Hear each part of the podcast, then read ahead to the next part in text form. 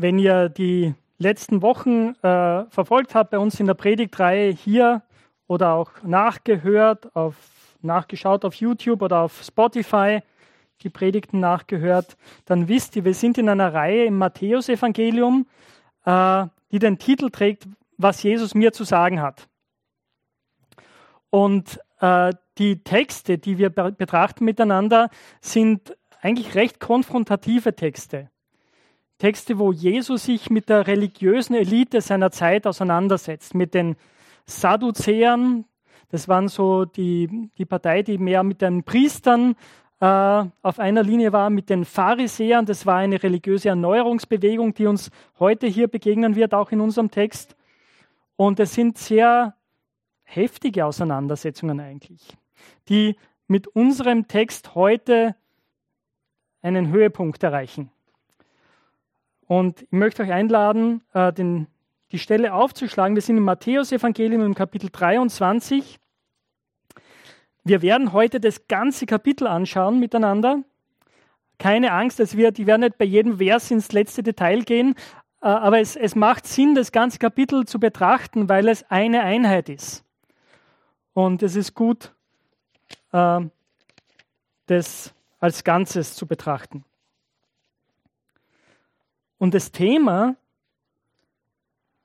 der Predigt heute ist, was Jesus mir zu sagen hat über authentisches Leben. Was Jesus mir zu sagen hat über authentisches Leben. Ihr dürft mitlesen, ihr dürft euch auch gerne im Moment zurücklehnen und zuhören, wenn das vielleicht einfacher ist. Ich lese aus der ähm, Basisbibel vor, aber es ist nachher auf jeden Fall hilfreich, wenn ihr die Bibel offen vor euch habt. Hören wir das Wort Gottes. Matthäus 23. Dann wandte Jesus sich an die Volksmenge und seine Jünger und sagte, die Schriftgelehrten und Pharisäer sitzen auf dem Lehrstuhl von Mose. Alles, was sie euch sagen, sollt ihr tun und befolgen. Aber verhaltet euch nicht so, wie sie sich verhalten. Denn sie halten sich selbst nicht an das, was sie lehren. Sie binden schwere Lasten zusammen, die kaum zu tragen sind. Sie legen sie den Menschen auf die Schulter, aber sie selbst wollen keinen Finger krumm machen, um sie zu tragen. Alles, was sie tun, machen sie, damit sie von den Leuten gesehen werden. Sie tragen besonders breite Gebetsriemen und besonders lange Quasten. Bei den Festessen und in den Synagogen ist es ihnen wichtig, die Ehrenplätze zu bekommen.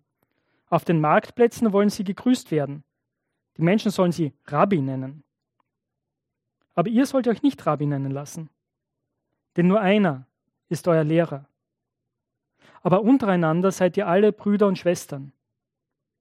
Ihr sollt auch keinen von euch auf der Erde Vater nennen, denn nur einer ist euer Vater im Himmel. Ihr sollt euch auch nicht Lehrmeister nennen lassen, denn nur einer ist euer Lehrmeister, Christus. Wer unter euch am größten ist, soll euer Diener sein. Wer sich selbst groß macht, wird von Gott niedrig und klein gemacht werden. Und wer sich selbst niedrig und klein macht, wird von Gott groß gemacht werden. Wehe euch, ihr Schriftgelehrten und Pharisäer, ihr Scheinheiligen, denn ihr versperrt den Menschen den Weg zum Himmelreich. Ihr selbst geht nicht hinein und ihr hindert alle daran, die hineingehen wollen. Wehe euch, ihr Schriftgelehrten und Pharisäer, ihr Scheinheiligen, denn ihr reist über Land und Meer, um einen einzigen Anhänger zu gewinnen. Doch wenn er es geworden ist, dann habt ihr ihn auf den Weg in die Hölle geschickt. Er wird doppelt so schlimm wie ihr. Wehe euch, ihr wollt andere führen und seid selbst blind. Ihr sagt, wer beim Tempel schwört, muss seinen Schwur nicht halten. Aber wer beim Gold des Tempels schwört, muss seinen Schwur halten. Ihr seid dumm und blind. Was ist denn wichtiger, das Gold oder der Tempel, der das Gold doch erst heilig macht? Außerdem sagt ihr, wer beim Altar schwört, muss seinen Schwur nicht halten. Aber wer beim Opfer auf dem Altar schwört, muss seinen Schwur halten. Ihr seid blind. Was ist denn wichtiger, das Opfer oder der Altar, der das Opfer doch erst heilig macht? Also gilt, wer beim Altar schwört, der schwört damit auch bei allem, was auf dem Altar liegt. Und wer beim Tempel schwört, der schwört damit auch bei Gott, der im Tempel wohnt. Und wer beim Himmel schwört, der schwört damit auch beim Thron Gottes und bei Gott selbst, der auf dem Thron sitzt. Wehe euch, ihr Schriftgelehrten und Pharisäer, ihr Scheinheiligen, denn ihr gebt Gott sogar den zehnten Teil von Gewürzen wie Minze, Dill und Kümmel. Gleichzeitig beachtet ihr nicht, was im Gesetz viel wichtiger ist. Gerechtigkeit, Barmherzigkeit und Glaube. Das solltet ihr tu, aber tun und oder ohne das andere zu lassen.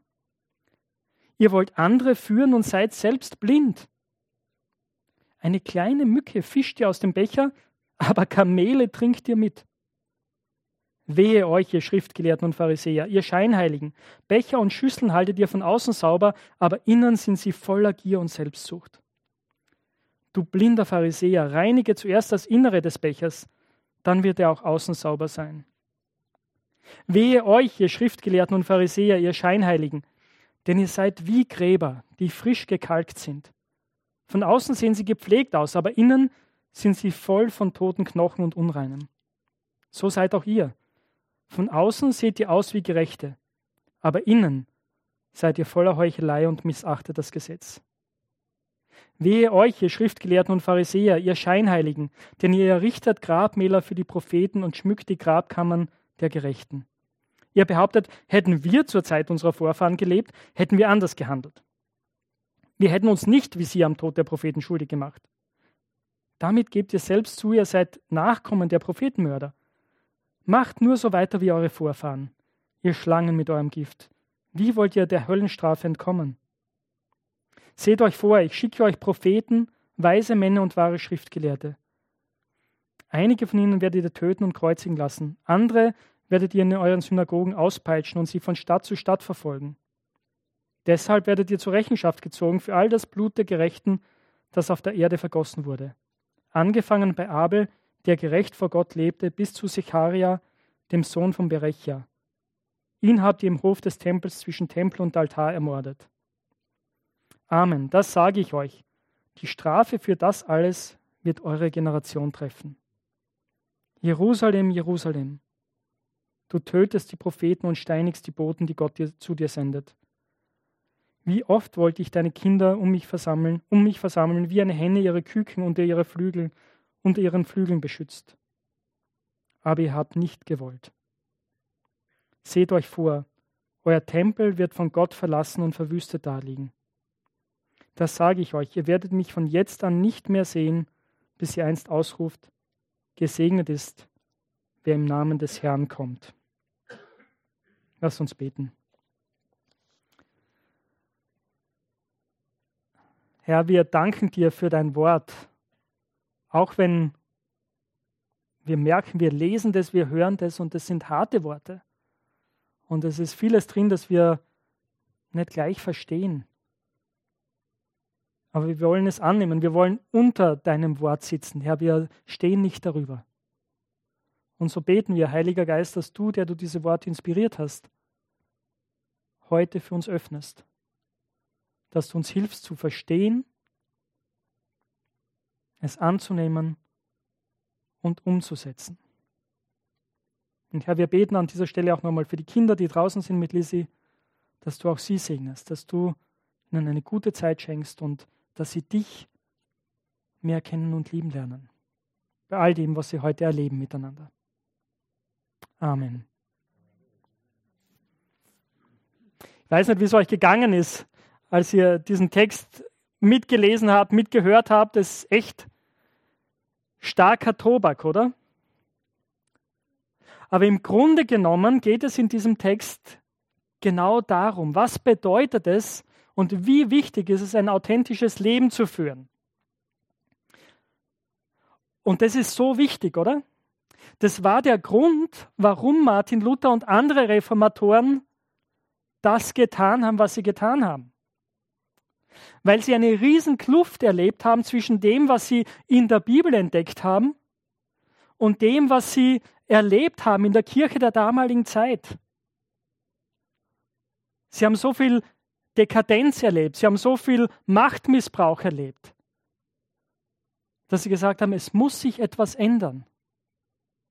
Wir brauchen eine Erneuerung der Kirche, weil sie ich unter anderem diese Stellen gelesen und studiert haben.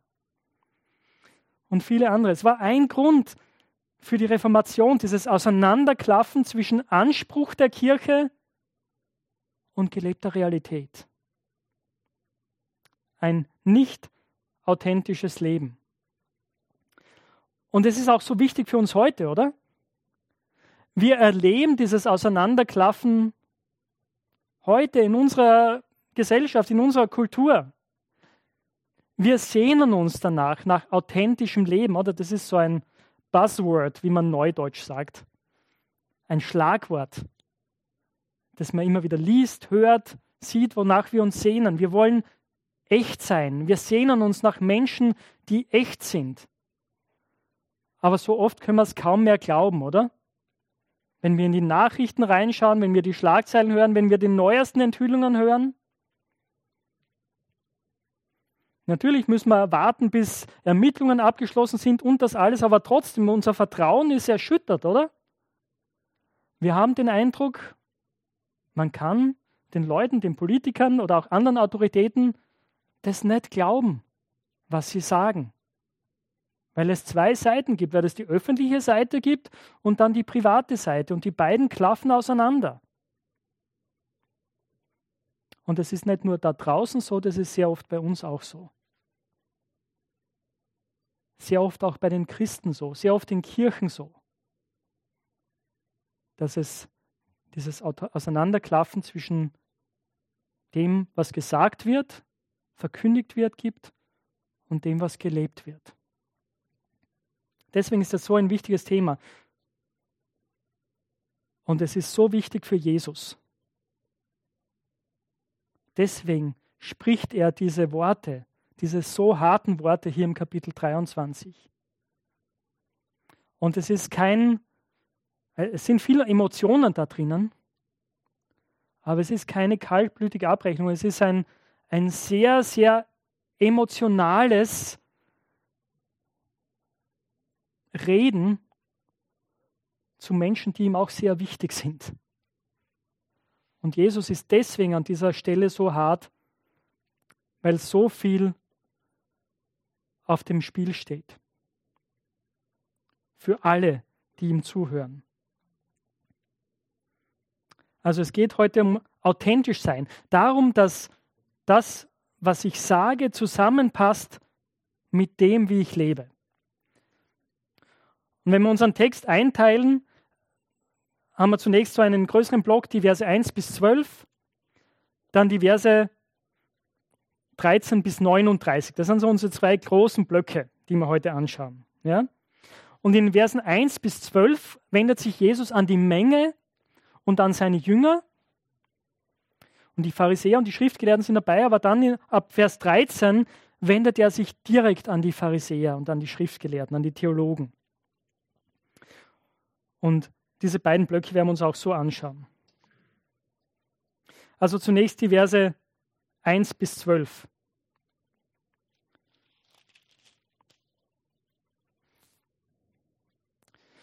Jesus beginnt damit, dass er aufzeigt, eben genau diese, diese Lücke, dieses Auseinanderklaffen aufzeigt, oder? Er sagt den Jüngern hier in den Versen 1 bis 2, die, die Pharisäer und die Schriftgelehrten, und da muss man vielleicht erklären, wer diese Gruppen sind. Also vielleicht kennt ihr ja, wenn ihr, wenn ihr alt eingesessene Wiener seid, denkt ihr an einen Café jetzt. Gell? Äh, ein Pharisäer, wenn ihr das nicht kennt, könnt ihr mir gerne nachher fragen, was das für ein Café ist. Ähm, aber die Pharisäer waren damals im Judentum eine Erneuerungsbewegung.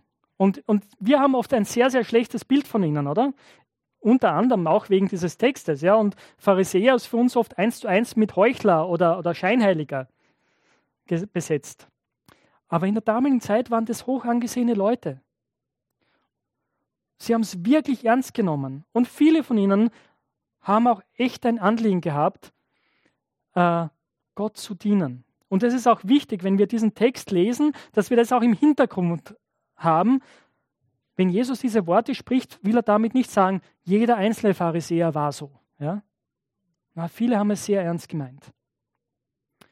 Aber das Problem, das Jesus auch anspricht, viele waren auch irregeleitet, fehlgeleitet. Aber grundsätzlich, die Pharisäer, es war so eine breite Volksbewegung. Nicht alle von denen waren Theologen, viele waren ganz normale Menschen. Ähm, Aber dann gab es ihm auch die Theologen und das sind die Schriftgelehrten.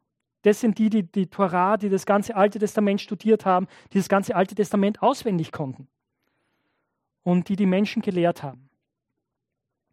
Und das sind die beiden Gruppen, die Jesus hier anspricht. Die, die Pharisäer, diese breite Frömmigkeitsbewegung mit ihren Theologen. Die sind hier angesprochen. Und Jesus sagt, sie haben sich auf den Stuhl Mose gesetzt. Und dann sagt Jesus, hey, dann hey, tut alles, was sie euch sagen. Und ich muss euch sagen, ich habe da zuerst so drüber gelesen und habe mir gedacht, okay, Jesus sagt, ja, die Pharisäer haben Autorität und tut alles, was sie sagen. Aber wenn man eigentlich mehr darüber nachdenkt, ist es ein bisschen kompliziert, oder? Wenn ihr die Evangelien kennt, dann wisst ihr, dass Jesus an verschiedenen Stellen die Pharisäer hart angreift, auch wegen der Dinge, die sie lehren. Weil er sagt, ihr stellt Menschenlehren an die Stelle des Wortes Gottes. Ja? Also er greift sie auch an aufgrund dessen, was sie lehren.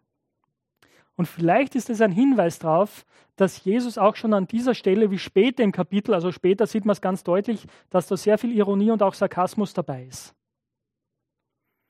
Und vielleicht macht er das hier auch schon an der Stelle, dass er sagt, okay, Sie haben, sich gesa Sie haben gesagt, okay, wir haben dieselbe Autorität wie Mose. Ja, wir haben dieses Lehramt inne. Und deswegen müsst ihr tun, was wir euch sagen. Weil wie Jesus dann weitergeht, oder? Ist, dass er sagt, aber nehmt sie euch nicht zum Vorbild. Das ist vielleicht der Anspruch, dass man das tun soll, was sie sagen, dass ihr alles tun sollt, was sie euch lehren. Aber das Problem ist, ihr Leben widerspricht dem völlig.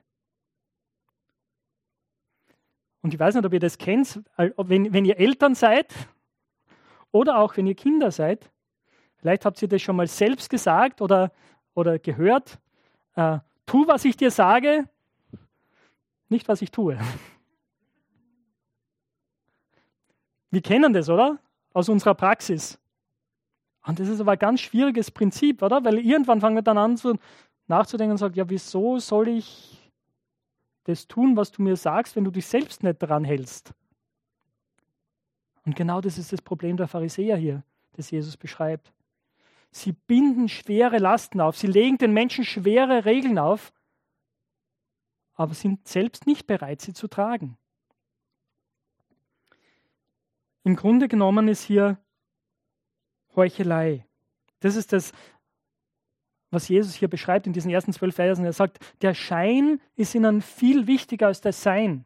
Und er beschreibt dann dass die, die, die Tracht, die sie haben. Und in einer Weise ist das, was alle Juden auch getragen haben. Also wenn die Juden hatten, hatten ein Kleidungsstück und an den Enden gab es so Quasten.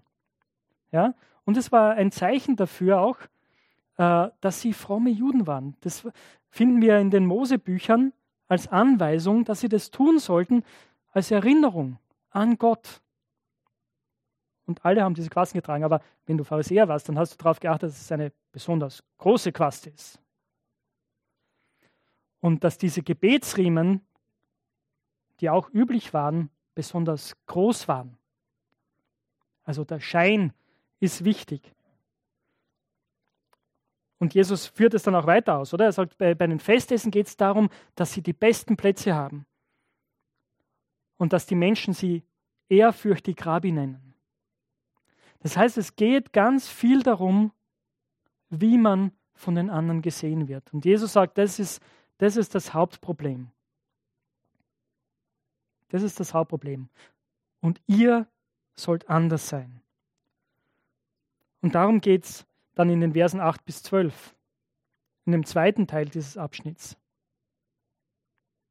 wo Jesus dann weitergehen soll. Ihr aber sollt anders sein. Wenn du Jesus nachfolgst, soll es dir nicht um den Schein gehen, sondern um authentisches Leben. Wie schaut das aus? Nun, Jesus verwendet diesen Begriff Rabbi, das war die, die ehrfürchtige Anrede für einen Lehrer in der damaligen Zeit. Jesus selbst ist Rabbi genannt worden. Und Jesus sagt zu seinen Jüngern, lasst euch nicht Rabbi nennen von anderen. Auch sollt ihr euch nicht Vater nennen lassen, weil ihr habt nur einen Vater im Himmel. Auch nicht Lehrmeister, denn einer ist euer Lehrmeister, Christus. Das war, war übrigens ganz heiß, dieser Text, das war ein ganz heißer Text zur Zeit der Reformation. Ja? Weil natürlich in der späteren Kirchengeschichte, oder wir kennen die Praxis. Es gibt das Wort Pater oder Vater oder Papst. Diese Anreden, die dann auch zu Recht kritisiert wurden. Und ja, wie sollen wir miteinander umgehen? Was bedeutet dieser Text im Hier und Heute? Heißt es jetzt, dass Jesus sagt, ist alle, alle Lehrämter in der Gemeinde sind abgeschafft, alle sind gleich und jeder kann machen, was er will? Denk nicht, oder? Wenn wir das Neue Testament lesen, im Zusammenhang sehen wir, dass die Apostel auch gelehrt haben, dass es verschiedene Dienste, verschiedene Ämter auch in der Gemeinde gibt. Dass Menschen als Lehrer eingesetzt sind, als Hirten, als Diakone. Dass wir mit unseren unterschiedlichen Gaben alle einander dienen. Aber was ganz, ganz wichtig ist, wir alle sind Geschwister. Ich, auch wenn ich hier oben stehe und euch jetzt mit euch das Wort Gottes anschaue, ich stehe nicht über euch, sondern wir alle stehen unter dem Wort Gottes. Wir alle haben einen Vater im Himmel. Wir alle haben einen Lehrmeister, Christus, unseren Herrn, dem wir gehorchen müssen.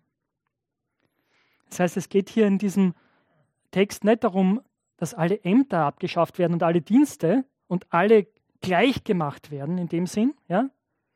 Sondern es geht darum zu sagen, die, die Verantwortung auch in den Gemeinden haben, dass sie wissen, ihr steht nicht über den anderen.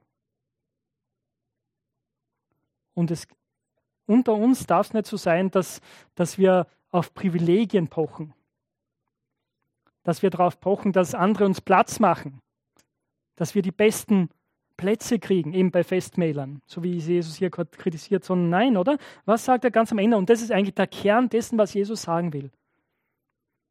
Und er sagt es immer wieder an verschiedenen Stellen in den Evangelien. Wer unter euch am größten ist, soll euer Diener sein. Wer sich selbst groß macht, wird von Gott niedrig und klein gemacht werden. Wer sich selbst niedrig und klein macht, wird von Gott groß gemacht werden. Vers 11 und 12. Das ist genau das, was wir an Jesus sehen, oder? Er, Gott der Sohn, ist Mensch geworden. Er ist zum Diener geworden, zum Sklaven, heißt es dann im Philipperbrief. Er ist in den Tod gegangen, um uns zu erretten. Das ist das Evangelium, dass er, der ewige Gott, zum Sklaven aller geworden ist. Und das ist das Modell für uns als Gemeinde, wenn wir Jesus nachfolgen. Und das steht im krassen Gegensatz zu dem, was Jesus hier kritisiert, oder? Zu dieser Haltung sagen, ich bin wichtig, ihr müsst mir Platz machen, ihr müsst auf mich hören. Nein, es geht darum, einander zu dienen. Und das muss auch unser Ziel sein hier in der Gemeinde, auch für uns als Älteste, dass wir euch, der Gemeinde, dienen.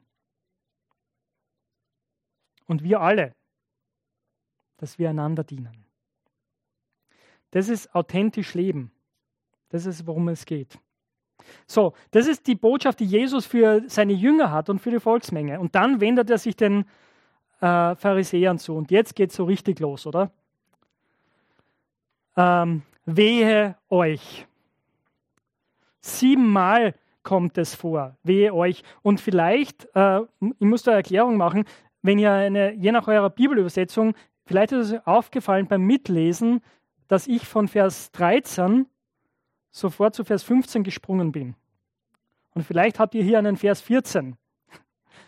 Ähm, der Grund ist jener, dass dieser Vers 14 in den ältesten Handschriften an dieser Stelle nicht da ist. Er ist da im Lukas-Evangelium und was wahrscheinlich passiert ist, dass äh, die, die Leute, die das abgeschrieben haben, das aus dem Lukas-Evangelium dann an dieser Stelle auch eingefügt haben. Aber in den ältesten Handschriften des Matthäus-Evangeliums ist dieser, dieser Vers nicht vorhanden, Er ist trotzdem Gottes Wort, ja, versteht mir nicht falsch, aber nicht an dieser Stelle ursprünglich. Ähm, und deswegen haben ihn die neuen Übersetzungen nicht drinnen, hier im Matthäusevangelium.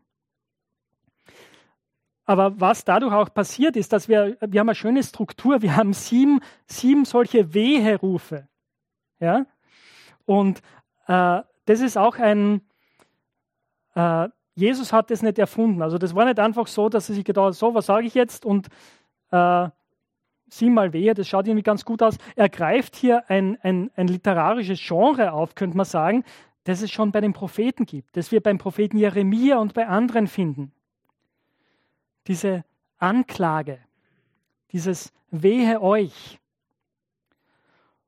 Und das Wehe euch, das müssen wir richtig verstehen, das ist wirklich eine, eine sehr, sehr starke Warnung, die aber dazu dienen soll, dass Menschen umkehren. Und wir haben hier sieben Wehrufe und die sind so ein bisschen so wie ein, man nennt es Chiasmus aufgebaut. Das heißt wie so ein X. Ja? Also 1 und 7 gehört zusammen, 2 und 6, 3 und 5, äh, ja genau 3 und 5 und 4 in der Mitte ist so der Kern des Ganzen. Und wenn ihr euch anschaut, der, der vierte Weheruf, das sind die Verse 23 bis 24. Ich lese euch den nochmal vor. Wehe euch, ihr Schriftgelehrten und Pharisäer, ihr Scheinheiligen, ihr gebt Gott sogar den zehnten Teil von Gewürzen wie Minze, Dill und Kümmel. Gleichzeitig beachtet ihr nicht, was im Gesetz viel wichtiger ist. Gerechtigkeit, Barmherzigkeit und Glaube. Das solltet ihr aber tun, ohne das andere zu lassen. Ihr wollt andere führen und seid selbst blind. Eine kleine Mücke fischt ihr aus dem Becher, aber Kamele trinkt ihr mit. Der, der Sarkasmus ist, oder? Das springt uns an. Also stellt euch das vor, ihr seid so bei so einer Cocktailparty und habt so einen Cocktail und äh, ihr seht so eine kleine Mücke drin und fischt die raus aus eurem Cocktailglas, aber gleichzeitig, äh, und ich kann nicht anders als an Bugs Bunny zu denken, sitzt da ein Kamel in eurem Glas und ihr schlürft es mit runter. Also das ist irgendwie das Bild. Es ist absolut absurd. Und Jesus sagt, so absurd ist eure Haltung zum Wort Gottes. Weil ihr es akribisch genau nehmt mit den kleinsten Dingen, ebenso wie es gibt das Gesetz, dass man Gott den zehnten Teil von allem gibt, oder? Ja? Und Jesus sagt, ihr haltet es ein bis ins kleinste Detail, wenn es um die Gewürze geht. Aber das Wichtigste vernachlässigt ihr. Und letzte Woche haben wir darüber gehört, oder? Was ist das Wichtigste? Gott, deinen Herrn zu lieben, von ganzem Herzen, ganzer Seele, mit all deiner Kraft und deinen Nächsten wie dich selbst. Und Jesus sagt, das vernachlässigt ihr. Das ist, das ist der Kernpunkt. Und aus diesem Kernpunkt fließen auch alle anderen Dinge heraus. Schauen wir es uns kurz äh, durch. Wir werden es nicht alles im Detail anschauen. Das erste, ihr versperrt Menschen den Weg ins Himmelreich und geht, also ihr, na, ihr geht selber nicht hinein und versperrt anderen noch den Weg dorthin. Und das beschreibt ihre Haltung Jesus gegenüber, oder? Die Pharisäer warnen ständig vor Jesus.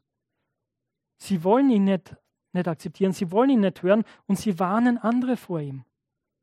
Und dadurch verschließen sie sich vor dem, was Gott in, in ihrer Gegenwart tut. Und sie halten andere da, davon noch ab. Das Zweite ist, sie, sie haben einen sehr starken missionarischen Eifer, oder? Sie, sie sehnen sich nach Bekehrungen. Sie tun, was sie nur können, um jemanden zu bekehren.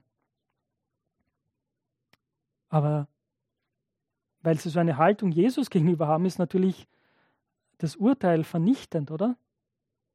Jesus sagt, ihr macht ihn schlimmer, als ihr seid. Er verwendet hier sogar den Ausdruck, ihr schickt ihn auf, Weg, auf den Weg in die Hölle. Ihr macht ihn zu einem Sohn der Hölle. Sehr, sehr starke Worte, weil, weil sie ihn nicht in die Gegenwart Gottes führen, nicht, nicht in die Gnade hinein, sondern von Jesus weg. Er wird doppelt so schlimm wie ihr. Manchmal kennt man das auch, oder? Es passiert auch heutzutage, wenn Leute zum Beispiel aus einem christlichen Hintergrund konvertieren in den Islam, sind es oft die viel radikaleren Muslime als andere.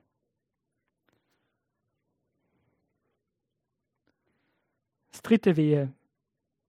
Wehe euch, ihr wollt andere führen und seid selbst blind. Das ist diese ganze Geschichte mit dem Schwören. Ja?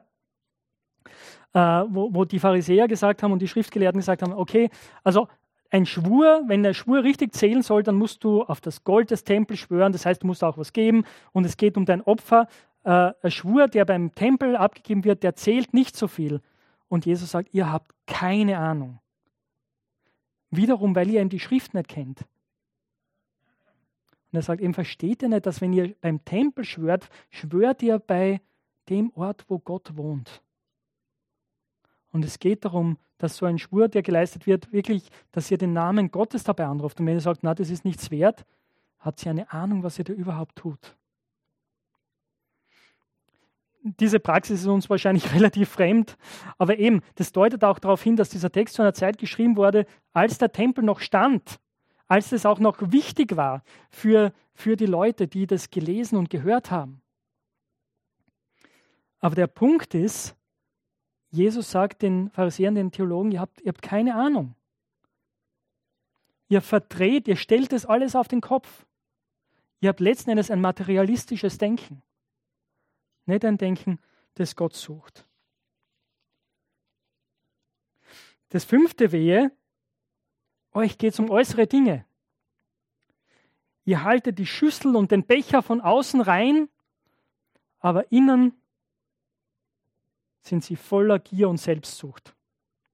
Nun, zunächst klingt es auch so nach diesen Reinheitsgeboten, oder? Wo es um, um Schüssel und Teller geht und dass man sie reinhält. Aber wenn Jesus sagt, inner, innerlich sind sie voller Gier und Selbstsucht, wird hier klar, nein, es geht um mehr als nur diese Reinheit. Es geht wirklich, das ist ein Bild dafür, wie sie selbst sind. Eben, Martin Luther hat, ich glaube, es war Martin Luther, der diesen Spruch geprägt hat: Außen hui, innen pfui. Das ist genau das, was es hier beschreibt. Und, und Jesus wird im nächsten Wehe noch drastischer, oder?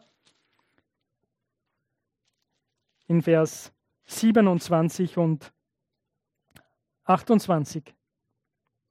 Er sagt, ihr seid wie Gräber, die außen wunderbar ausschauen, aber inner, innerlich voller Knochen sind, voller Unreinheit. Und so seid ihr, Ihr seht aus wie Gerechte, aber innerlich seid ihr voller Heuchelei. Immer wieder in diesen Texten hat Jesus zwei Punkte, die er sagt. Das eine ist, dass sie Scheinheilige sind, dass sie Heuchler sind, dass sie vorgeben, etwas zu sein, was sie nicht sind. Und das zweite ist, dass sie blind sind. Oder ist es euch immer wieder aufgefallen in den Versen? Eben, Wehe euch, ihr Scheinheiligen, aber dann auch immer wieder Vers 16, ihr seid blind, Vers 17, ihr seid dumm und blind, Vers 19, ihr seid blind und so weiter und so weiter. Dass sie blind sind für das, was Gott tut vor ihren Augen, was vor ihren Augen passiert. Und eben es endet damit mit diesem siebten Wehe, äh, das das Schlimmste ist eigentlich. Er sagt, Wehe euch, weil ihr sagt, hey, wenn wir zur Zeit gelebt hätten, unserer Vorväter, äh, wo die Propheten ermordet worden sind, wir hätten ganz anders gehandelt. Und deswegen bauen wir jetzt Monumente für die Propheten. Äh, und Jesus sagt, damit sagt ihr, bringt ihr nur zum Ausdruck, dass ihr genauso schlimm seid. Und es ist vielleicht gar nicht so leicht zu verstehen, oder? Weil eigentlich, das klingt ja super. Aber sehr oft ist es auch in der Geschichte zu beobachten, oder? Gerade die Leute, die sagen, ja, wir sind ganz anders und uns kann das nie mehr passieren. Es kann nie mehr passieren, dass so etwas Schlimmes passiert. Das sind die Leute, die in der größten Gefahr sind, so etwas zu tun. Ähm, sie distanzieren sich von ihrer Geschichte. Sie sagen, wir sind ganz anders, anstatt zu sagen, das war furchtbar. Wir müssen umkehren. Und Jesus endet damit, dass er sagt, ich, es, werden weitere Propheten kommen, es werden weitere Leute zu euch kommen. Die Apostel werden predigen in Jerusalem, aber sie werden sie ablehnen, sie werden sie verfolgen. Einige werden ermordet werden.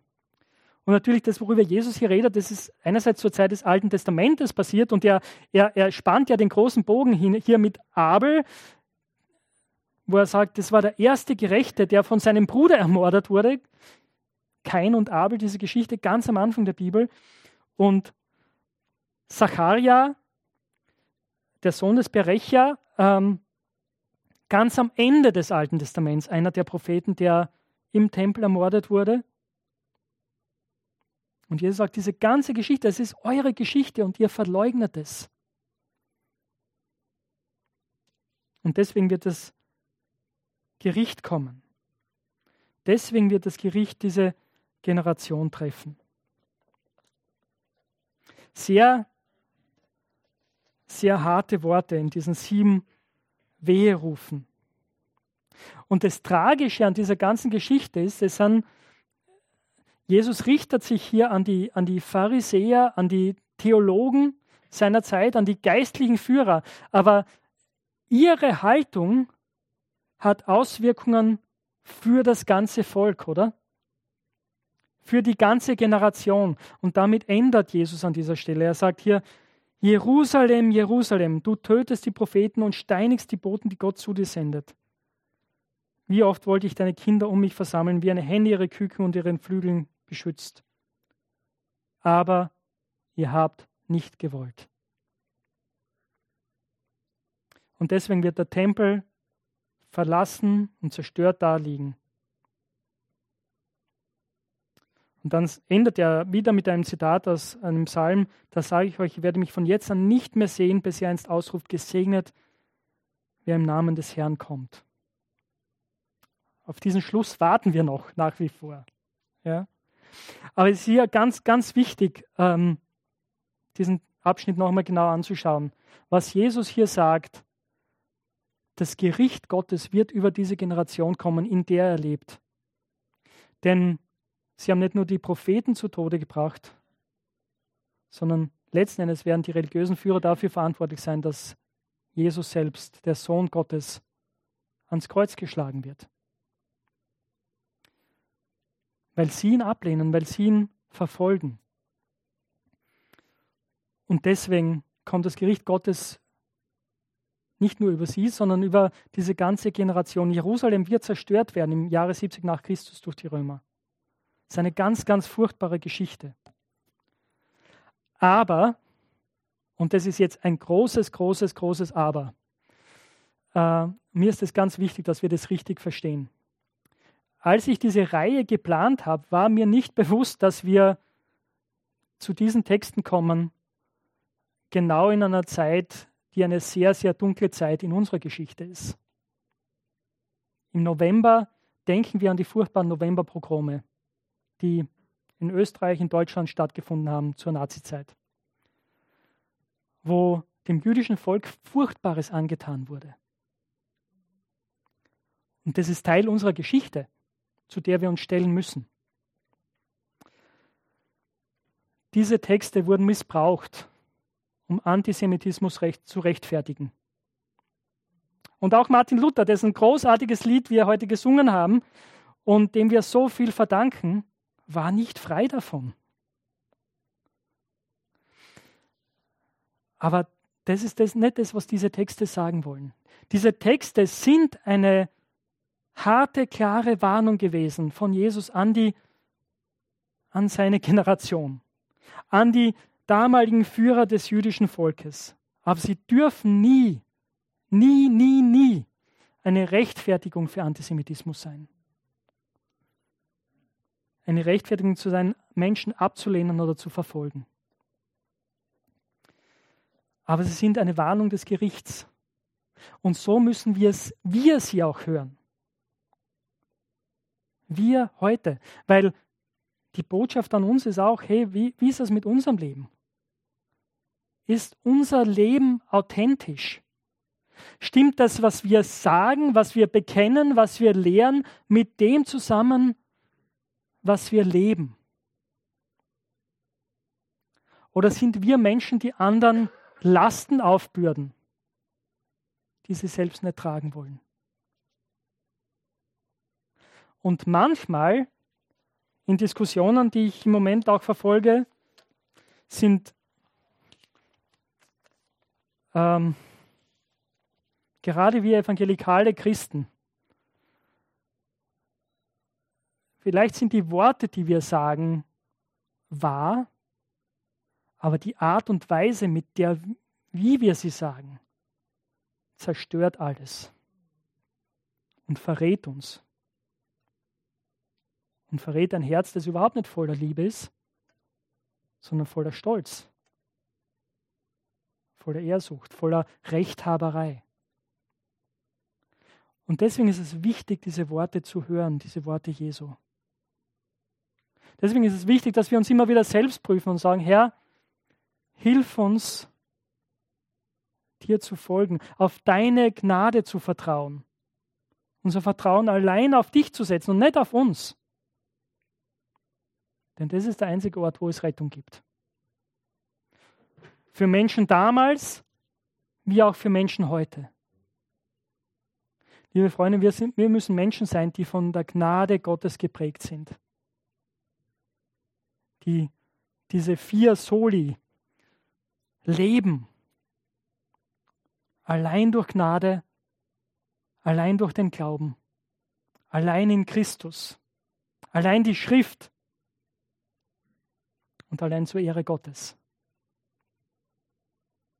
Lasst uns danach streben und diese Warnungen, diese harten Worte ernst nehmen.